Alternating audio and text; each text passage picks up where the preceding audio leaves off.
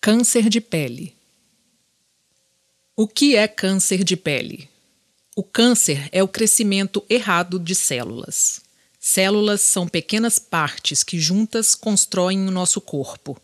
Então, o crescimento errado e descontrolado destas pequenas partes que formam a pele podem formar tumores malignos de pele, os cânceres de pele.